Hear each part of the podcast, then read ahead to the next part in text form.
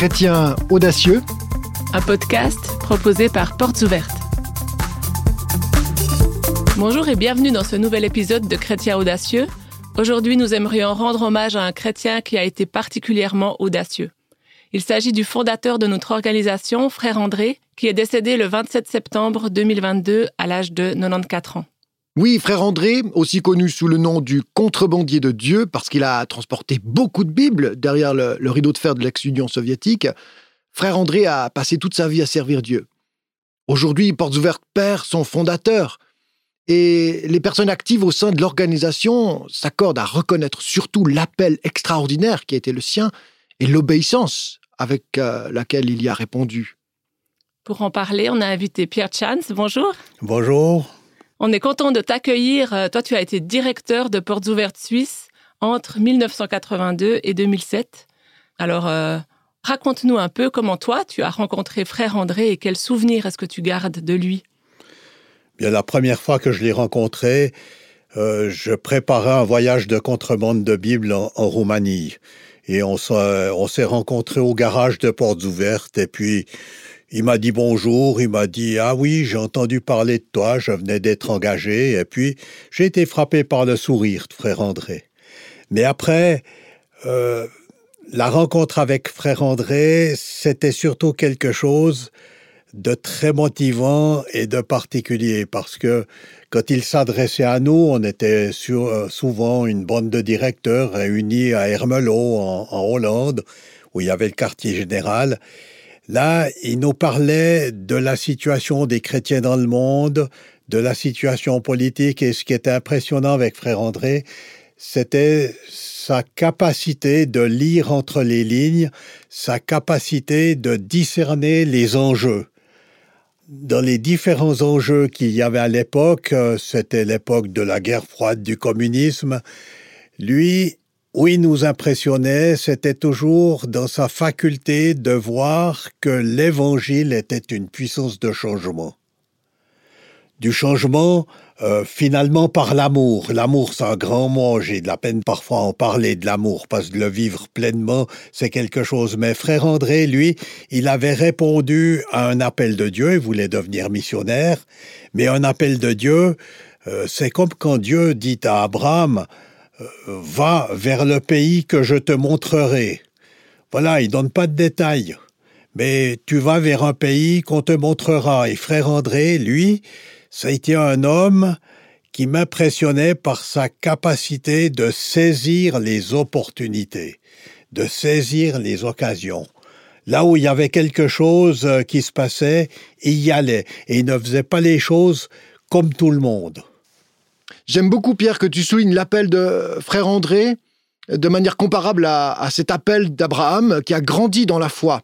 Frère André, lui aussi, a bénéficié de, Dieu comme d'un bon pédagogue. C'est ce Dieu qui nous confie des petites choses dans lesquelles on, doit apprendre la confiance, faire nos preuves, démontrer notre obéissance avant qu'il nous en confie de, plus grandes. Pierre, euh, est-ce que tu aurais quelque chose à nous dire de l'obéissance de frère André? C'est intéressant parce que euh, frère André n'était pas un homme obéissant. Euh, moi, moi, je me souviens toujours d'une parole de Napoléon à propos de Villeneuve, qui était l'amiral de la flotte à l'époque. Il disait, moi, je n'aime pas beaucoup Villeneuve. C'est un gars qui, qui ne sait pas désobéir aux ordres. Eh bien, frère André n'était pas un homme obéissant par rapport aux hommes, parce que il faisait des choses, finalement, euh, qui n'était pas illégal, mais il ne faisait pas ce que les autres faisaient.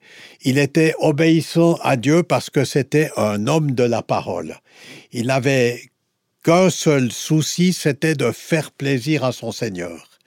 Et c'est là, comme homme de la Bible, qui avait répondu à un appel. Quand on répond à un appel, vous savez, euh, est-ce qu'il faut être courageux pour répondre à un appel?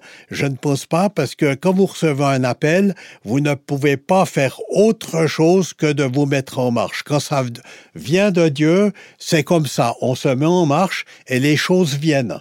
Les choses sont données. Cherchez d'abord le royaume de Dieu et toutes choses vous seront données par-dessus. C'est un petit peu ça que les choses se passent. Et le courage, bien sûr, ça s'apprend. Mais l'appel c'est sûr, l'appel initial te donne le courage et l'élan. Frère André, dans la durée, parce qu'il a duré dans l'exercice du ministère, portes ouvertes, il l'a aimé, il a servi cette cause jusqu'à ce qu'il prenne sa, retraite, j'entends bien, mais l'obéissance ensuite, comment ça fonctionne d'après toi? Comment tu as vu Frère André obéir à son Dieu dans les moments peut-être creux ou difficiles de, de portes ouvertes?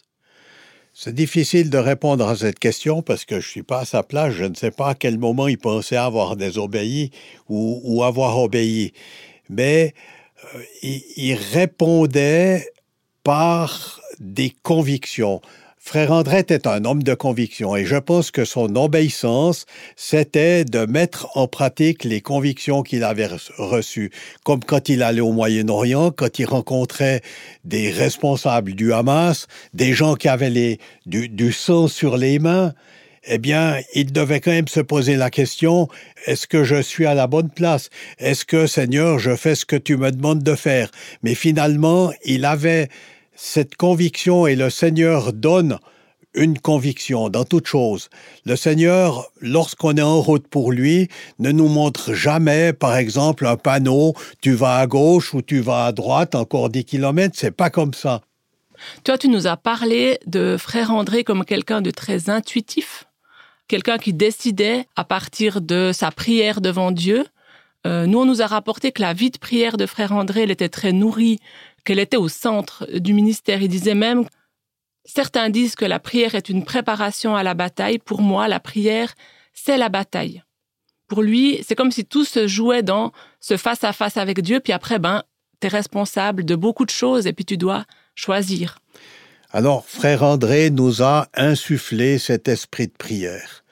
J'avais un ami russe qui m'était très cher, un évangéliste du nom de Gerhard Ham, qui avait fait du camp de travail et qui a travaillé pour nous après à Portes Ouvertes. Il est venu en Suisse et il me disait toujours, la mission Portes Ouvertes, c'est la plus spirituelle. Il ne s'agit pas de, de se gonfler spirituellement, mais il est vrai qu'on a toujours préparé toute chose dans la prière. Et quand on partait en Europe de l'Est pour traverser le rideau de fer ou en Union soviétique, euh, non seulement nous-mêmes nous prions, mais il y avait toujours une équipe de prière qui était derrière, et chaque matin, à portes ouvertes, il y avait une réunion dans les bureaux du monde entier, il y avait une réunion de prière en faveur des chrétiens persécutés. Ça, ça continue encore aujourd'hui. C'est vrai que dans notre bureau suisse de portes ouvertes, on commence les journées par la prière pour les chrétiens persécutés, la prière pour les prisonniers. Il y a une prière aussi particulière euh, par rapport à laquelle j'avais envie de t'entendre, c'est cette prière du contrebandier. Frère André, quand il passait des Bibles à l'Est, il avait besoin que les douaniers soient aveuglés de manière surnaturelle par Dieu. Je sais que toi aussi, tu as fait des voyages à l'Est où tu as fait de la contrebande de Bibles. Alors, comment ça se passait et puis comment vous avez géré euh, le fait de devoir juste vous attendre à Dieu euh, et au miracle que Dieu allait faire pour que l'opération fonctionne.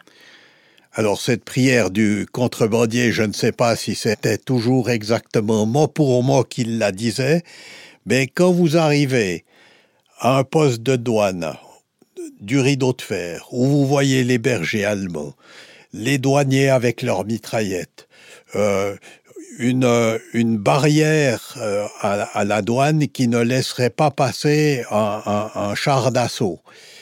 Euh, ça vous met dans une certaine inquiétude, une certaine angoisse. Parce que lorsqu'on voit un poste de douane comme ça, il y a de l'appréhension. Alors, il ne reste plus rien d'autre à faire que de prier. De toute façon, on priait déjà par avance. Des fois, on se préparait, mais à quelle question est-ce que je devrais me préparer à répondre? Et on se préparait à répondre à mille questions, et de ces mille questions auxquelles on s'était préparé, il n'y en a jamais une qui était posée. C'était toujours différent. Mais il fallait prier et frère André a eu la grâce de passer toutes ces frontières sans jamais être attrapé. De même, pour moi, je n'ai jamais été attrapé non plus, mais je connais d'autres équipes qui ont prié et qui ont été attrapées. Il n'y a pas un automatisme de la prière, on n'est pas dans le merveilleux, on est toujours dans un combat spirituel. Et si on a prié et qu'on a quand même été attrapé à la douane, qu'est-ce qui s'est passé? Est-ce que c'est de ma faute? Non, c'est les choses qui se sont passées comme ça. Mais toujours, il y avait cet esprit de prière qui, au moment voulu, parce qu'il y a des moments où vous pouvez être pris par la peur, mais au moment où vous avez prié, vous trouvez une sérénité. Moi, j'ai eu un ami avec lequel j'ai traversé euh, le rideau de fer avec des Bibles. Il avait ses genoux qui s'entrechoquaient euh, à la douane. Et c'est un homme de prière. Mais il était totalement pris de panique. Ça peut vous arriver. Et ça, il faut le savoir. Et je crois que cet exercice d'être en route pour Dieu, ça vous maintient humble aussi. Est-ce que la, prise de risque chez Frère André était un, un, jeu auquel il aimait participer ou est-ce que c'était là aussi répondre à une conviction spirituelle qui faisait qu'il était dans, l'audace, franche, honnête avec son Dieu? Est-ce que cette prise de risque était une manière aussi de, de voir Dieu à l'œuvre Il avait cette phrase célèbre, ne prenez pas soin seulement, mais prenez des risques. Comment est-ce qu'il vivait cette prise de risque? Mais frère André, euh, lui, il aimait le danger. Je crois que si vous êtes contrebandier de Bible, c'est parce que vous aimez faire ce travail.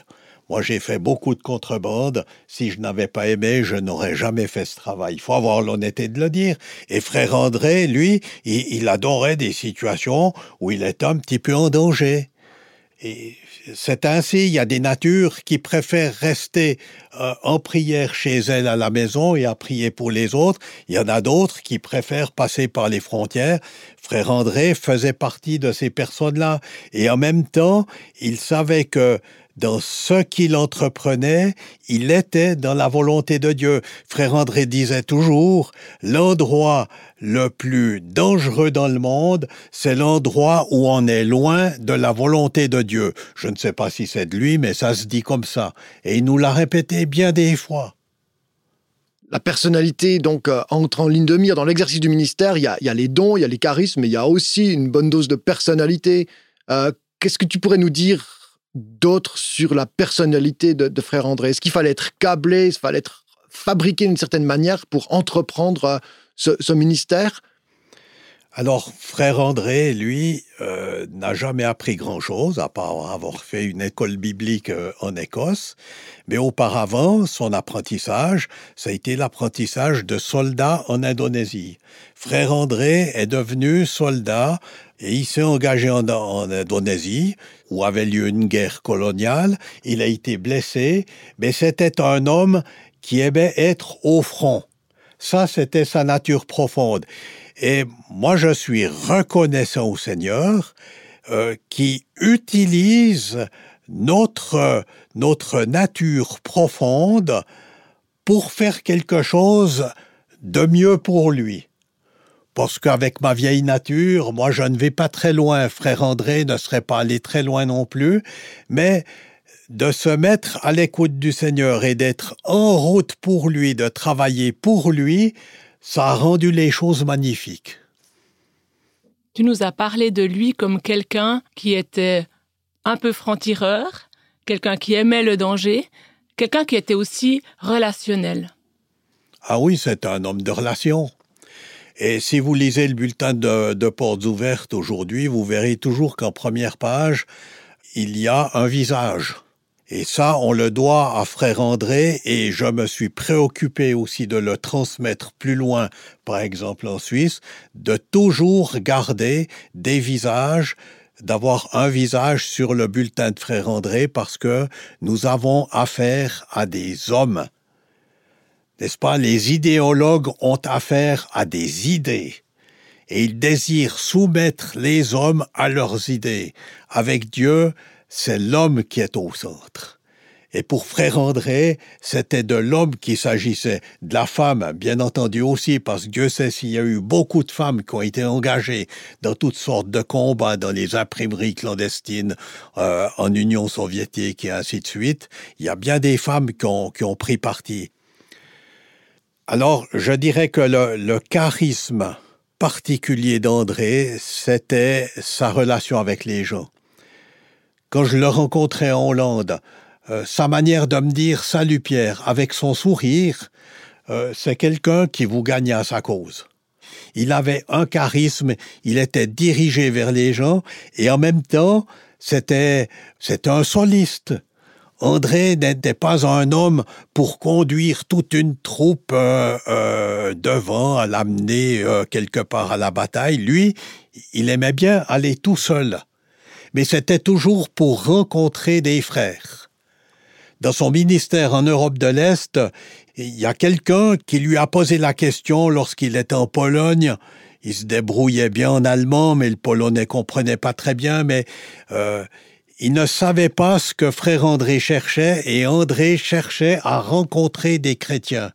Et il lui a montré le passage dans la Genèse de Joseph où il a mis Je cherche mes frères.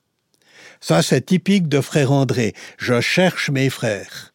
Frère André était un homme qui allait à la rencontre de qui que ce soit, de, gens qui avaient du sang sur les mains comme au Moyen, au Moyen-Orient, il ne voyait jamais des, des personnes comme des ennemis. Et quand le Seigneur Jésus nous dit d'aimer nos ennemis, ce n'est pas de faire une partie de Yas avec eux, c'est pas ça que ça veut dire. Aimer ses ennemis, ça veut dire regarder le pire de ses ennemis comme une créature de Dieu. Et ça change tout. Et avec frère André, les perspectives étaient toujours mises dans celles de Dieu. C'est pour ça qu'il avait des perspectives qui, qui sortaient de l'ordinaire, parce que le monde réel, celui qu'on voit avec les yeux de Dieu, euh, c'est un peu ça que frère André voyait. Nous, quand on voit le monde réel, on voit la guerre actuellement en Ukraine, on voit tout ce qui se passe, le réchauffement et ainsi de suite, mais comment Dieu lui-même voit les choses? Il a beaucoup voyagé pour voir ça. C'est vrai qu'il a eu différentes périodes. On a beaucoup parlé alors de la contrebande de Bible derrière le mur soviétique. Après, il a eu toute une période où il s'est intéressé au monde musulman, avec, comme tu disais, Pierre, euh, l'amour pour les musulmans en disant j'aime profondément tous les musulmans. Oui, il était relationnel, il était tourné vers les autres, et puis il y avait cet amour de la rencontre. Après, moi j'aimerais parler encore avec toi d'un voyage tardif que vous avez fait lui et toi, c'était en Albanie, c'était en 1993. Ça paraît très récent finalement, mais à l'époque, l'Albanie n'était pas encore ouverte à euh, avoir des Bibles. Il faut dire que l'Albanie a été le premier pays fermé du monde. En 1967, en deux jours, le dictateur Enver Hoxha a fermé toutes les églises et toutes les mosquées du pays. Ça, c'était l'Albanie quelqu'un qui était pris avec une Bible écopait 12 ans de prison. Et c'était le pays de l'athéisme par excellence. Quand on allait en Albanie, j'y suis allé du temps de cette dictature. Et on voyait le nom de Enver Hoxha sur les montagnes, on voyait son nom partout. C'était le triomphe de l'athéisme. On voyait des banderoles quelque part, par exemple, euh, les Albanais ne croient pas en Dieu parce que Dieu ne croit pas aux Albanais. Voilà, on, voyait des absurdités comme ça. Et tout à coup, avec frère André, en 1993, il y avait une femme du nom de Jessina Blove qui se trouvait en Albanie.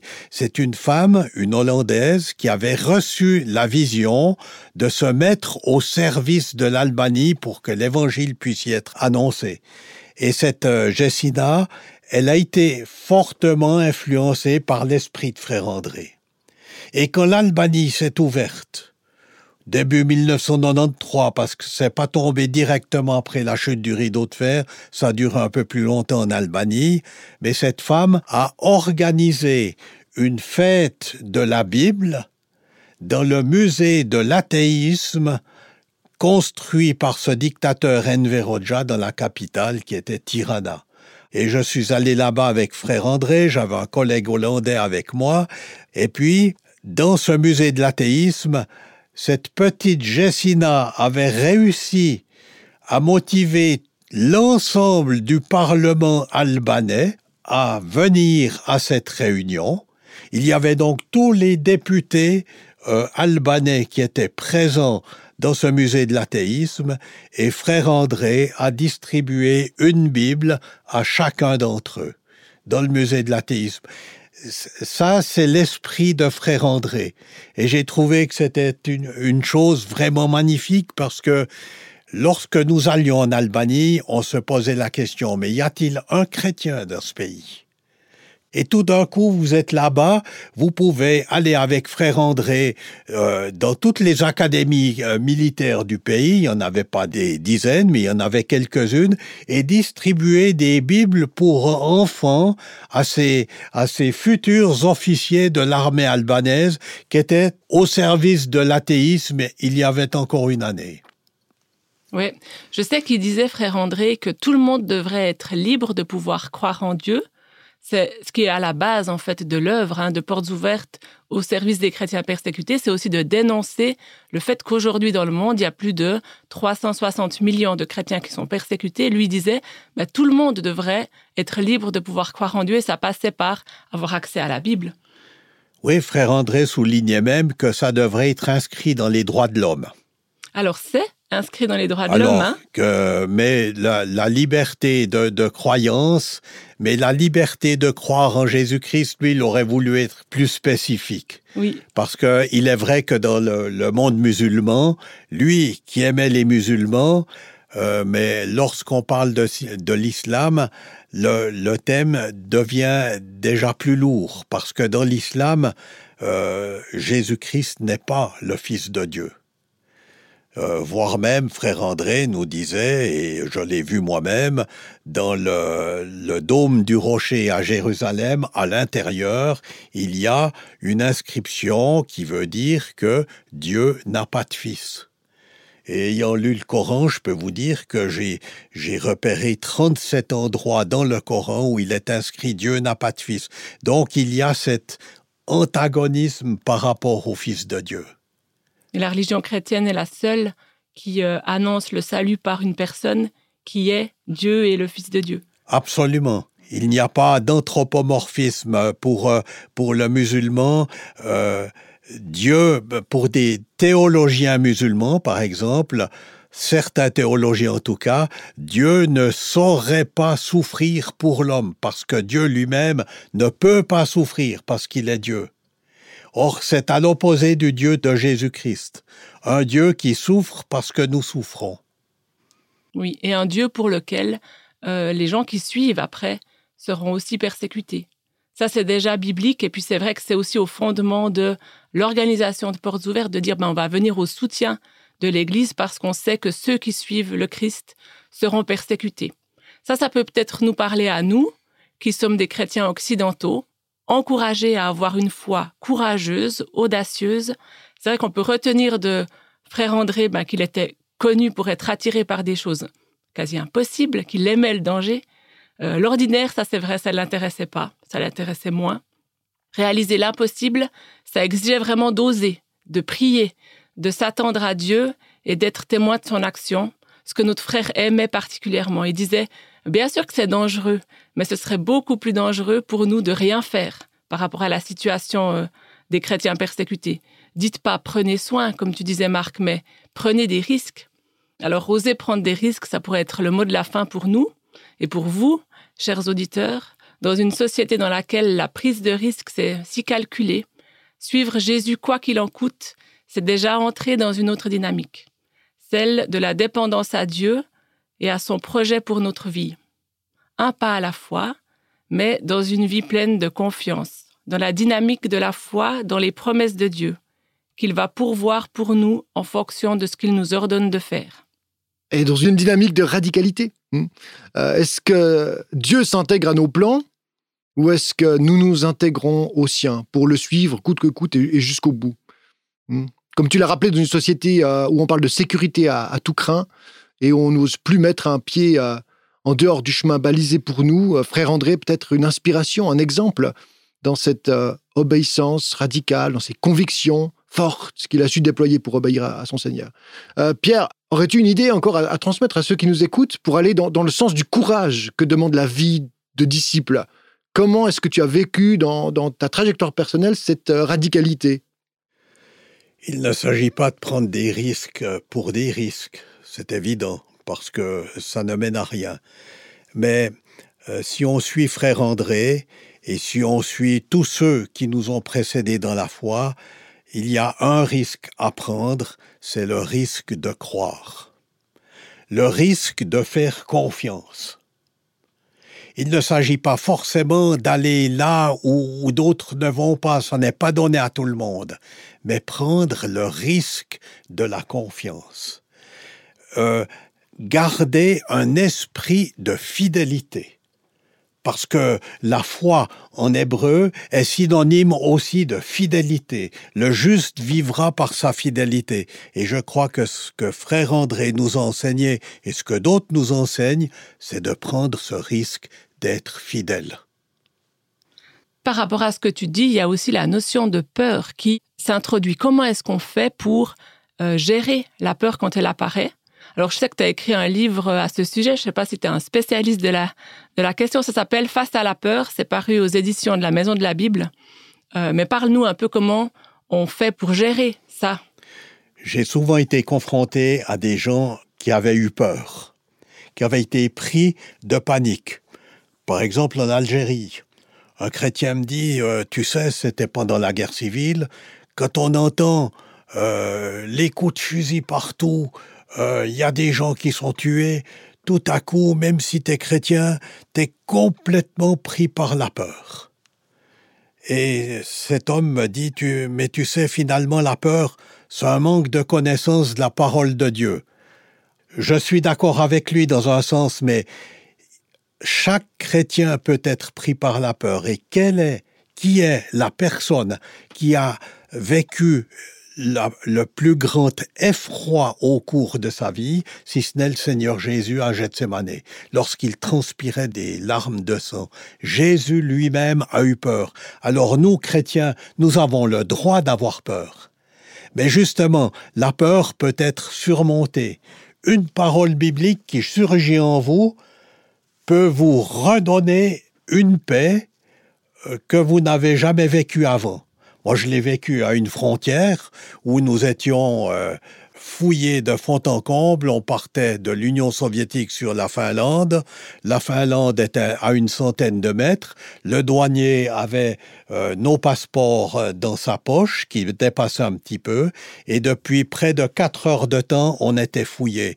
Il nous crachait devant les souliers. Il avait une tige en acier où il frappait devant la pointe de nos souliers avec. Ils avaient démonté l'intérieur du volant pour savoir si on avait des documents. Et à un moment donné, euh, j'avais envie de lui dire, mais écoutez, arrêtez cette fouille, euh, j'ai des documents confidentiels à rapporter à l'Ouest, je m'en vais vous dire où ils sont, et puis, et puis voilà. J'avais cette tentation parce que j'étais pris par de, de l'angoisse, par de la peur. Et tout à coup, un verset qu'un ami russe m'avait donné juste avant de partir, celui qui m'avait confié ces documents, qui est un verset de l'Apocalypse et qui dit Sois fidèle jusqu'à la mort, un verset qui, au demeurant, ne m'avait pas énormément encouragé, mais là, à ce poste de douane où j'étais pris par de la peur, tout à coup ce verset qui surgit en moi me redonne une force. Je peux dire, euh, on aurait pu me couper en morceaux, je n'aurais plus rien avoué. Mais je n'avais plus peur. Et la peur peut être surmontée. La peur est toujours mauvaise conseillère, et aujourd'hui je crois que beaucoup de gens ont peur. Eh bien, la peur nous fait voir la réalité telle qu'elle n'est pas. En anglais, la peur se dit fear, F-E-A-R, et qu'on peut traduire par false evidence appearing real, une fausse évidence qui paraît réelle. C'est ça l'effet de la peur. Alors s'il y a un message qu'on peut donner à tout le monde aujourd'hui, c'est n'ayez pas peur, parce que le Seigneur est là. Je me souviens toujours de cette parole d'André. Je le rencontre, il lève le bras au ciel, j'y fais comment ça va, et il me répond The Lord is in charge. Le, Seigneur est en charge. Il s'occupe. Il s'occupe de tout. Merci Pierre d'avoir rendu hommage ainsi à Frère André, fondateur de Portes Ouvertes, qui soutient les chrétiens persécutés, et d'avoir partagé ta propre expérience d'obéissance à Jésus. Et pour nos auditeurs, si la vie de frère André vous intéresse, vous pouvez vous rendre sur la page dédiée à son histoire, frèreandré.com portesouvertes.ch et vous y retrouverez également les nombreux livres qu'il a écrits ainsi qu'une page sur laquelle vous pouvez écrire un message d'hommage en sa mémoire. Quant à nous, on se retrouve le mois prochain pour un nouveau podcast. Salut